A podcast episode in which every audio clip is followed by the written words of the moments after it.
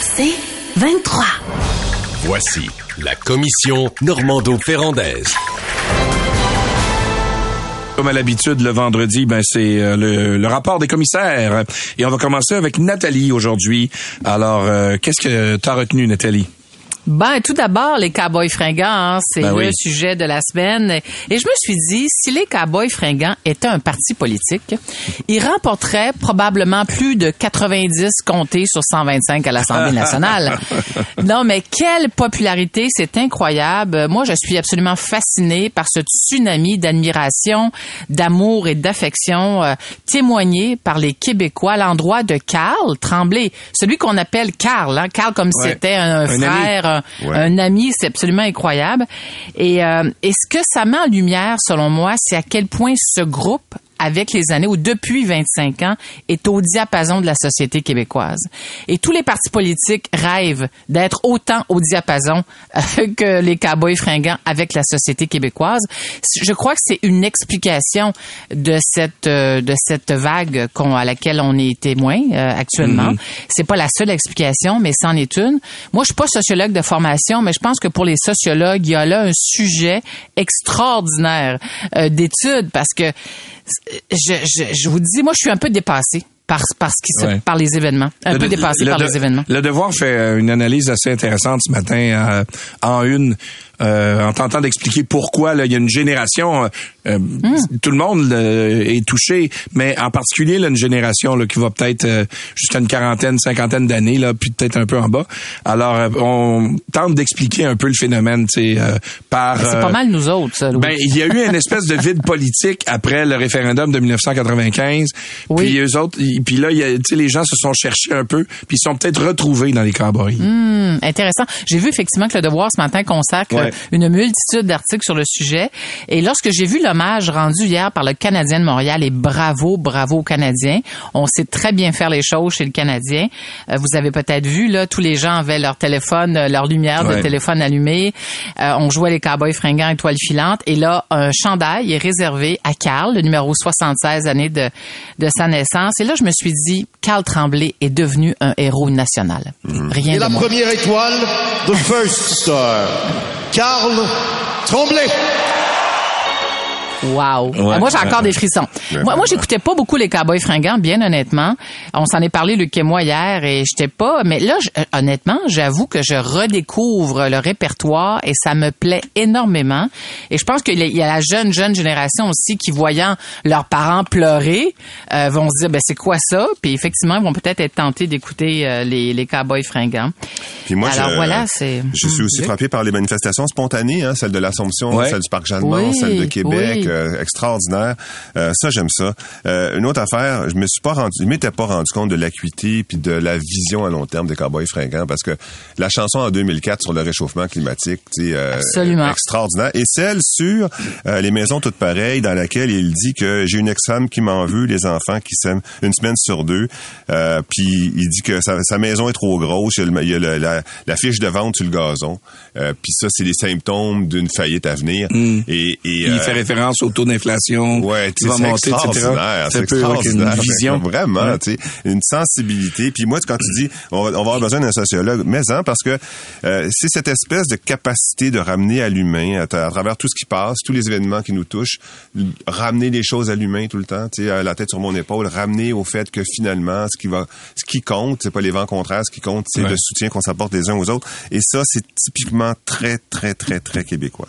Et ça, je. Ouais, mais dans un, oui, c'est intéress- vra- c'est tellement intéressant dans un contexte où le je triomphe dans notre société, hein, l'individualisme à outrance. Là, euh, les cowboys fringants nous rappellent que le nous a plus que jamais son importance. Oui, mais, la, bienveille- la bienveillance, le fait de prendre soin de nous. Puis l'exemple que tu as donné, Luc, non seulement là, que les cowboys fringants ont été et sont encore au diapason de la société québécoise, mais ils sont ils- ont été capables d'anticiper ce qui euh, ce qui nous attendait. C'est une force incroyable là, pour un Absolument. Mais tu as vu euh, le texte d'Isabelle Hachier dans lequel elle dit oui, mais parce que euh, elle met en parallèle deux choses. Elle met en parallèle le texte d'une chanson des Cowboys français à la manifestation. Tu sais. On n'a Ouais. pas gagné grand-chose, mais au moins on a créé de la congestion. Ouais. Et le jour même, il y a les- le pont qui est fermé par des militants pro-palestiniens. Puis après, il y a Ouais. des- le, le flux de commentaires. Gang de salles, retournez dans votre pays, euh, puis les sacs, puis ci, puis ça. Tu sais, OK, ben tu sais, comme c'est le fun de chanter la chanson quand t'es de- dans, dans ta cour arrière ou dans ton salon avec ton briquet allumé. Mais après ça, quand il s'agit de mettre en, en œuvre les valeurs sous-jacentes, hmm, toujours. Mais ça démontre qu'on n'est pas parfait, Luc. Ah ben oui, et, ben oui, euh, hein, Luc Bon. et Louis. On n'est pas dans une société parfaite. La mairesse et son équipe rattrapées par la réalité devant la colère des Montréalais. Ben, Madame Plante a fait marche arrière. Vous avez peut-être vu cette nouvelle. Elle a confirmé que les élus renoncent à l'indexation de leur salaire pour 2024. Alors, Mm. je me suis dit, comment se fait-il que la mairesse n'a pas confirmé cette nouvelle lorsqu'elle a présenté son budget? Un. Deuxièmement, si la mairesse veut renouer avec les Montréalais qui sont franchement, mais en colère, elle pourrait dès aujourd'hui ou dans, dans, quelques jours, mais assez rapidement, annoncer qu'elle met la clé dans la porte de l'OCPM. Euh, L'OCPM, c'est devenu un symbole, l'Office de consultation publique de Montréal, un symbole très, très, très, très fort, très, très fort du dérapage de certaines, qu'on peut retrouver dans certaines administrations. Et je t'entendais avec notre collègue Patrick Lagacé un peu plus tôt, euh, Louis, et euh, Patrick parlait de l'article de la presse euh, qui fait état euh, d'un organisme qui, a- qui s'est adressé à la ville pour, euh, qui a oui. demandé à la ville de changer des ampoules grillées dans des corridors d'édifices euh, qui euh, ben, communautaires et on se fait dire non et la, la directrice de l'organisme en question euh, Céline Perrault a dit de toute évidence euh, euh, la ville de Montréal place les besoins fancy d'une poignée d'employés à au-dessus des besoins de base. Il n'y a Ça pas d'argent, pas d'argent pour euh, éclairer un local communautaire qui appartient à la ville de Montréal, donc ce serait sa, sa responsabilité de le faire. Mais pour manger des huîtres à 347 pièces, ça, il y a de l'argent. Mais ça, ça, non, mais là, là, là, c'est, là, on est face à c'est du dérapage total. Et vous avez peut-être vu aussi dans le journal de Montréal le monsieur, le secrétaire général de l'OCPM, là, qui envoie une copie de son contrat, Ouais. euh, toute caviardée.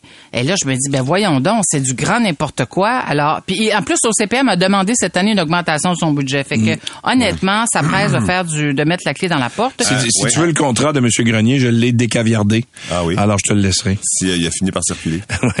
c'est bon. Ah, bon, d'accord. Luc, donc, euh, Nathalie, puis il faut faire attention justement parce que si tu, euh, il faut faire attention à- parce que lui il y a une prime de séparation de 8 mois ou quelque chose comme ça. Fait qu'il faut faire attention dans la façon dont tu mets fin au contrat pour pas qu'il ait la prime de séparation. Alors peut-être euh, arrêter de donner des contrats à l'OCPM Mm. pour que l'OCPM fasse faillite, ce serait peut-être une possibilité plutôt que de tirer la plug. Il Ouais. faut s'arranger pour pas que les dirigeants actuels aient une prime de séparation. En fait, c'est euh, c'est sept mois de prime de séparation plus un mois par année de service. Oh, Mais c'est là- encore plus. Mais il a fait Ouais, une- mais là, il a fait une année, fait que ça fait- ça fait huit. huit mois. Mais ça. mais faut- quand même, faut le faire, là. La mairesse a appelé les dirigeants, la haute direction a quitté, la ministre des Affaires municipales, mais non. On résiste. Non seulement on résiste, mais on dit, ça nous prend plus d'argent pour fonctionner. C'est incroyable, merci. Et le temps file à la vitesse grand V. Oui. Euh, les amis, je vais terminer avec une bonne nouvelle de la semaine. Des femmes, maintenant, au Québec, sont mieux protégées. Les bracelets anti-rapprochement sont désormais partout déployés sur le territoire québécois. Ouais. 233 bla- bracelets sont installés jusqu'à maintenant. Les policiers sont intervenus à 427 reprises et je dois souligner le leadership de la ministre de l'époque, Geneviève Guilbeault, qui était à la sécurité publique. On est souvent extrêmement critique à l'endroit de nos élus. Je lui lève mon chapeau. Elle a pris une décision qui fait, qui change la vie des femmes et euh, euh, c'est un leg important pour la protection des femmes et de leurs enfants dans le futur. Alors, bravo à Geneviève Guilbeault. Oui. D'accord. Euh, tu te quoi ajouter là-dessus? Non? La commission Normando-Ferrandaise. Luc, qu'est-ce qui a retenu ton attention cette semaine? Euh, Premièrement, ton entrevue avec le président de la Ouais. SAQ un matin, parce que hier, euh, c'était hier avant-hier, on regardait combien ça avait coûté en plus, puis on- ça sortait à 40 millions. Mais 40 millions, c'était le temps supplémentaire, les embauches, euh, les communications, etc. C'était pour gérer la crise. Moi, j'ai- mesures de mitigation. mesures de mitigation. Ouais. J'avais dit, ils sont où les coûts euh, pour le consultant? Tu les as obtenus ce matin dans une discussion avec lui. C'est combien? C'est 69 millions. Fait que si tu mets Eh! tout ensemble, là, euh, 100 millions, plus de 100 millions. c'est ça, parce que le contrat Alliance LGS, là, c'était 458 millions. 41,3 millions de mesures de mitigation, là, le, Ouais. ce qu'on a parlé tout à l'heure. Euh, 69 millions de plus Pour le consultant. Pour le consultant. Excusez, c'est l'émotion. Euh, on se retrouve à 568 millions de dollars Voilà. pour euh, le transfert de données. Transfert de données à un demi-milliard, hein, Hey. c'est du jamais vu. Bon, euh, destruction des Ça milieux. va passer à l'histoire. Oui, vraiment, vraiment. Euh, mais moi, j'aime pas ça non plus. Cette Moses de tentative de cachotterie là, que ça fait deux trois fois que je vois là, Christiane Fréchette quand elle a sorti les chiffres sur l'immigration. Ah, finalement, ça va juste être 50 000. Après ça, non, 55, non, 65. C'était, il y en avait, il y en avait 15 000 de cachés dans les corners.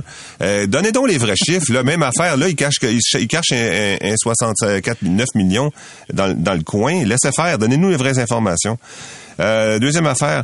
Destruction des milieux humides pour Nordvolt. Euh, bon, ok, Nordvolt, là, on s'entend. C'est pas un, c'était pas un marais, ça. C'était, euh, c'était une usine avant. C'est une usine Ouais. en ciment. Mais il s'est créé, il s'est créé des marais. Il s'est créé, il y a des choses qui ont poussé, etc. Et surtout, hier, j'ai parlé à des environnementalistes, notamment à la SNAP, Alain Branchot, puis ils me disent parce que Luc, il il y, a un, il y a un alignement de trois choses. Le Mont Saint-Hilaire, le Mont Saint-Bruno, puis Nordvolt est dans le milieu des deux. Fait qu'il y a beaucoup de passages d'oiseaux. Et le, site est riche en toutes sortes de patentes à cause de ça, euh, de faune notamment, puis de même de faune qu'on retrouve pas ailleurs. Fait que le ministre Benoît Charette, il dit ben non, on leur donne, euh, on leur donne sans, sans aucune étude, on leur donne la possibilité de mettre un X là-dessus. Les groupes environnementaux disent pas arrêtez tout le projet, faut sauver une tortue là. C'est pas ça qu'ils disent. Là, Là, pense- pas que les groupes environnementaux c'est des idiots. Ils ont dit non, on comprend là, mais on peut sauver un liseré quelque part le long de la, le long de l'usine, un liseré de forest de, de- de- un petit peu milieu, ben 10 mètres peut-être, euh, pour préserver ce corridor, notamment pour les oiseaux. Tu sais, une petite négociation, un petit quelque chose. Non, non. Ministre Charette, là, Mais- je vais te le dire, là, lui, là, à part les carleurs, là, il n'y a pas grand monde qui se met aussi souvent à genoux que lui dans, la- dans la province. tu sais. Tout le temps, tout le temps à la défense des pro- du dé- développement économique, tout le temps en arrière de Fitzgibbon. Là, vous avez une proposition intelligente des groupes environnementaux. Pourquoi tu l'écouterais pas? Là, je dois te donner raison là-dessus, Luc. Puis moi, ce qui m'a vraiment fait, qui m'a renversé en lisant l'article du Devoir, on apprend que les travaux de déboisement, là, qui devraient se faire entre octobre et novembre, en passant, l'entreprise demande un mois là, pour l'évaluation du BAP, alors que le délai moyen, c'est 15 mois. Mais je lis que les travaux devraient enterrer vivants des animaux qui hibernent, dont des tortues peintes et les tortues serpentines. Et les tortues serpentines, elles peuvent atteindre jusqu'à 10 kg. Moi, quand j'ai lu ça, je me suis dit, ben voyons donc, je peux pas croire qu'on va faire ça. Tu sais, c'est... Ben oui, tu fais de la maudite bonne soupe, c'est ces tortues-là. non, non, mais Louis, Luc, voyons, enterrer des animaux vivants, là, c'est pas le Québec, ça, là. C'est Ben quoi ça? je comprends qu'on peut pas empêcher une entreprise de, de se construire, mais puis en passant, je veux, comme, je vais terminer là-dessus. Une entreprise suédoise, hein, la, la Suède, là, l'exemple parmi, parmi tous, Ben là, oui. c'est, hein, ils sont, ils sont censés être parfaits ce monde-là, là, dans la façon dont ils construisent leurs affaires, puis les usines. Puis là, ils arrivent ici, puis ils veulent. Exactement. enfin, Pourriez-vous faire ça en Suède? Non. Ben c'est ça, exactement. ça. Bon. Euh, deuxième point, 1000 migrants mexicains illégaux arrêtés à la frontière canado-américaine en un seul mois. Donc euh, là, il y a euh, c'est Trudeau qui avait dans le cadre du libre-échange, tu sais, des discussions sur l'ALENA, le, ra- le rapprochement des relations avec le Mexique, qui avait dit qu'on va enlever les visas entre le Canada et le Mexique. Euh, et là, euh, il y a toute une filière euh, illégale, complètement illégale, d'ailleurs qui serait contrôlée par Sinaloa, donc les groupes les plus dangereux du Mexique, qui exploitent totalement des pauvres Mexicains qui, là, ils font passer par Montréal, ils leur chargent 5000 dollars pour les leur faire passer la frontière à pied. Il y en a 1000 qui se font arrêter par mois. Il y en a combien qui passent, je ne sais pas. Mais là, cette affaire-là, tu sais, ça t'indique que euh, dormir sa Switch, là, ça, c'en est un exemple. C'est, euh, on, on comprend les relations économiques avec le Mexique. On est ouvert à, à des relations chaleureuses avec les Mexicains. On est ouvert à l'immigration mexicaine. On est ouvert à des, des gens qui font des demandes d'asile. Mais 1000 migrants dans un seul mois, c'est trop. C'est trop. Ça veut dire qu'il y a quelque chose qui marche pas dans le système. Ça, c'est- ça, c'est sans compter ceux qui arrivent euh, par euh, à l'aéroport de Ouais. avec des visas de, Oui, ben c'est de tourisme ou de Oui, oui, ouais. c'est- les mêmes, c'est Ouais. les mêmes, Louis. Ils arrivent à l'aéroport parce qu'ils n'ont pas besoin de visa. Ouais. Puis là après ça, ils euh, Statut de réfugié. Ouais, c'est ça. Euh, éliminer toutes les règles d'urbanisme, vous avez vu ça, euh, France-Hélène Duranceau qui propose ça. Écoute, j'en ai parlé à Martin Danfous, qui est le, le président de la FMQ, la Fédération des municipalités du Québec. UMQ, De l'UMQ, UMQ. ouais. Ouais. Puis euh, il me dit, euh, moi je suis bien pour ça parce que il y a euh, pas mal de, de projets intéressants qui ont été arrêtés euh, parce qu'il y avait 100 citoyens qui étaient contre autour. Euh, ok, c'est correct. Là, il y a des projets qui auraient dû passer puis qui n'ont pas passé. Ben néanmoins, faisons attention de pas jeter le bébé avec avec l'eau du bain. Là. Ben, je comprends, Enlever voyons. toutes les règles d'urbanisme d'un coup. tu sais. Un gars C'est qui construit un huit étages à côté de chez vous, tu sais. Euh, pas juste ça, là. euh, tu sais, t'as aussi... On peut pas oublier que ce sont des petits milieux. Dans certaines municipalités, il parle, on parle des villes de 10 000 habitants et plus, mais quand même, le gars qui connaît quelqu'un, qui connaît un conseiller municipal, tu penses que je pourrais faire un projet dans ce coin-là? Ben, ça fait longtemps qu'on a besoin de logement, puis moi, j'irais avec du étages. Ben voyons donc, tu penses à marche de même. Mais Luc, dans quel contexte France-Hélène Duranceau a fait cette déclaration? C'est tellement gros. Non, ben en fait, c'est dans, c'est dans le, c'est un amendement au, euh, à la loi 31. C'est ça? OK, sûr. Ouais. Ouais. Ben, euh, c'est, ben, un amendement qu'elle inclut dans le projet de loi pour euh, Et permettre aux municipalités, Ouais. dans- en fait, pour enlever, si on veut, des obstacles administratifs. Ça, c'est... euh, OK. Et donc, tout le monde dit, mais comment ça que tu l'as mis dans un amendement? Tu sais, euh, on, on peut en faire une discussion nationale, là, parce qu'enlever toutes les règles d'urbanisme ben oui. d'un coup, me semble que c'est un peu fort. La, la question qui tue, est-ce que l'amendement en question a été adopté? Euh, pas c'est pour pas, l'instant, hein? non. Pas encore. Ah Non. bon, d'accord. Euh, OK, ensuite de ça, euh, euh, une dernière chose, euh, la dégringolade de, de Biden dans les sondages. Euh, pas à peu près. Avez-vous vu ça? Euh, dans Oui. cinq États où il, il aurait été élu, il, il perd Oui. par des scores euh, faramineux. Donc, euh, inflation plus Palestine. Ben voilà, c'est ça que ça fait. Puis je, je pense qu'il va passer. euh, je pense qu'on se dirige vers un gouvernement Trump. Oui. Est-ce que tu as vu aussi, Luc, Mais dans le sondage? je- euh, non, vas-y, euh, Nathalie. Ben, ben, Donald Trump ferait un meilleur travail sur sur les questions économiques que Biden. Et ça, c'est hallucinant, alors que le gars est accusé euh, de fraude. Ben. C'est à 59% contre 37% Et on dit que l'économie est jugée à 57% comme la chose la plus importante pour déterminer le vote. Et ce qui est assez extraordinaire dans le cas de Biden, c'est qu'il n'a pas réussi à récolter les fruits qu'il a semés. Parce que c'est lui qui a annoncé des milliards, des milliers de milliers de, de des milliards pour relancer l'économie, mais non, ça, ça lève Mais, pas. non, ce que j'allais dire en terminant, c'est que euh, tu sais, souvent on dit oui, t'es peut-être en tort d'un sondage, mais quand t'es un bon debater en campagne électorale, tu vas gagner des points. Ouais. Tu sais. Euh, mais est-ce que Joe Biden, ben un, je pense pas que ce soit le cas de Joe Biden tant que ça. Est-ce qu'il va avoir l'énergie euh, pour non, je- euh, ouais, mais- tu sais pour se lancer dans une campagne vraiment très intense euh, puis c'est pas de l'agisme Donald Trump a à peu près le même âge euh, que lui là Mm. sauf qu'on on voit qu'il y a beaucoup de plus d'énergie que Joe Biden Ah oui, Mais conservé joue contre lui. ben oui c'est Ouais. ça exact Trump est conservé dans le vinaigre, Ouais. c'est pas pareil. non, mais en terminant, hey, en terminant, Mais les vite, amis, vite, un vite, auditeur qui vient d'y- qui vient d'écrire, il suggère de trouver un job pour la haute direction de l'OCPM dans les 4- 400 postes que la ville veut combler euh, en 2024. Alors, ben il est oui. constructif. ouais. pourquoi pas? Ben, pour éviter qu'il y ait des frais liés à la, à la Ben mise oui. à la clé dans la porte Les dans auditeurs ont tout le temps des bonnes idées. c'est ça Merci incroyable. tout le monde. Bonne fin de semaine. voilà